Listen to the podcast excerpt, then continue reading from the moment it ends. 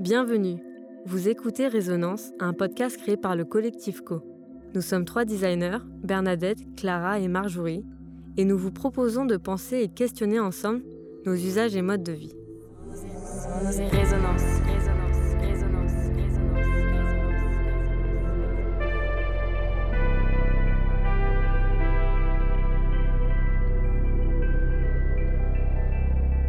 Bienvenue sur le podcast Résonance créé par le collectif Co. Vous écoutez actuellement le cinquième épisode d'une série de fiction sur le genre et l'espace public, coécrite par des femmes, des agents agentes de Roubaix et de la métropole européenne de Lille. Pour plus de contexte, et si ce n'est pas déjà fait, on vous invite à écouter le premier épisode de cette série. Sinon, place à la dernière fiction. Il sera une fois à Roubaix en 2080 le jardin des émotions est composé de plusieurs espaces identifiés qui traduisent plusieurs ambiances. Des espaces collectifs mais aussi plus intimes se côtoient.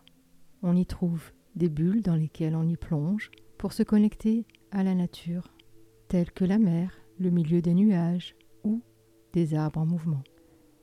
Simplement, on y est déambule, on s'émerveille devant ces plantes qui traduisent nos émotions. On y découvre des perspectives insolites, en montant dans les arbres pour y lire, dormir, jouer ou écouter de la musique. De temps en temps, des spectacles et performances artistiques surprennent les visiteurs. La surprise viendra peut-être aussi d'un cadeau offert par un inconnu. En bref, c'est un lieu coloré, beau, apaisant et ouvert. Au sein de ce jardin, on trouve le lieu du fer. C'est la partie conviviale du jardin lieu neutre accueillant pour toutes, riche et enrichissant dans lequel on peut déambuler pour se perdre et se reposer. C'est un espace verdoyant où l'on peut acheter, fabriquer et consommer notre nourriture, nos boissons. C'est un lieu qui sent bon la cuisine en train de se faire avec les plantes du jardin. On y apprend à faire plein de choses avec les autres, même du bricolage et jardinage. C'est un espace ouvert on s'y retrouve en toute sécurité pour y favoriser la prise en main. Thérapie. Un jardin dans le jardin. On y plante nos graines, des soucis, des bleuets ou des roses, chacune d'elles reflétant nos émotions. C'est aussi le lieu du recyclage. Les mouchoirs du Club des larmes sont utilisés pour y faire du compost. De ces larmes naissent alors des pommes, du persil, des fleurs. De nos larmes naissent ainsi la joie et le bonheur. Thérapie, le lieu pour se ressourcer, mais aussi pour se soigner. De petites parcelles sont prévues pour se recouvrir de terre, des bulles de contemplation sont à disposition pour renouer le contact avec la nature ou encore écouter la mer.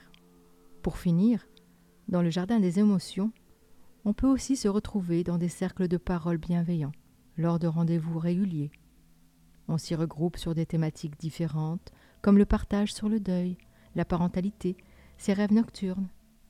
Cet espace est situé sur une plateforme isolée et tranquille, suspendue entre les arbres.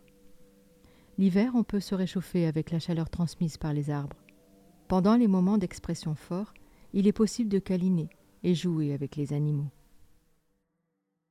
Ce dernier récit était en réalité le point final de chacune des précédentes fictions le Club des larmes, la rue de l'Épeule qui vit au rythme du vivant ou encore la place de tous les possibles dans le quartier du Pile, chacun de ces petits scénarios nous a proposé de conclure nos journées dans le jardin des émotions.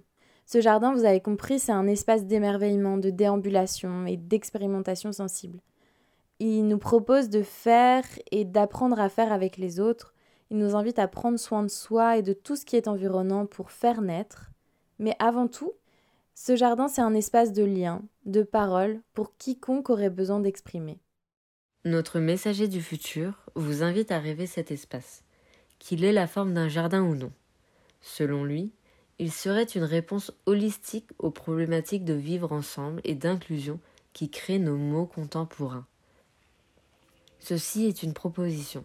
À votre tour de faire pousser de vos larmes de joie et de tristesse, des roses, des soucis et des bleuets. On espère que ces épisodes vous ont fait du bien que ces histoires vous ont permis de voir l'avenir autrement qu'un avenir où la voie de la dystopie s'offre majoritairement à nous. Avant de vous laisser, on souhaitait remercier la superbe équipe qui se cachait derrière ces histoires. Tout d'abord, un grand merci aux créateurs et créatrices de ces fictions. Merci à Nathalie Séjean qui a travaillé sur le même sujet avec des groupes de jeunes de Roubaix. Cyprien, alias le Précieux, qui nous a aidés à construire et imaginer les supports d'atelier. Merci à Outeux, Henrik, Luesna et toute la condition publique pour nous avoir accueillis. Et enfin merci à Léo et les agentes et agents de la métropole européenne de Lille qui ont contribué à cette grande aventure. Merci aussi à Jean, alias Crosetti, qui a composé l'univers sonore, et à vous, nos chers auditeurs et auditrices, pour avoir écouté jusque-là. À bientôt!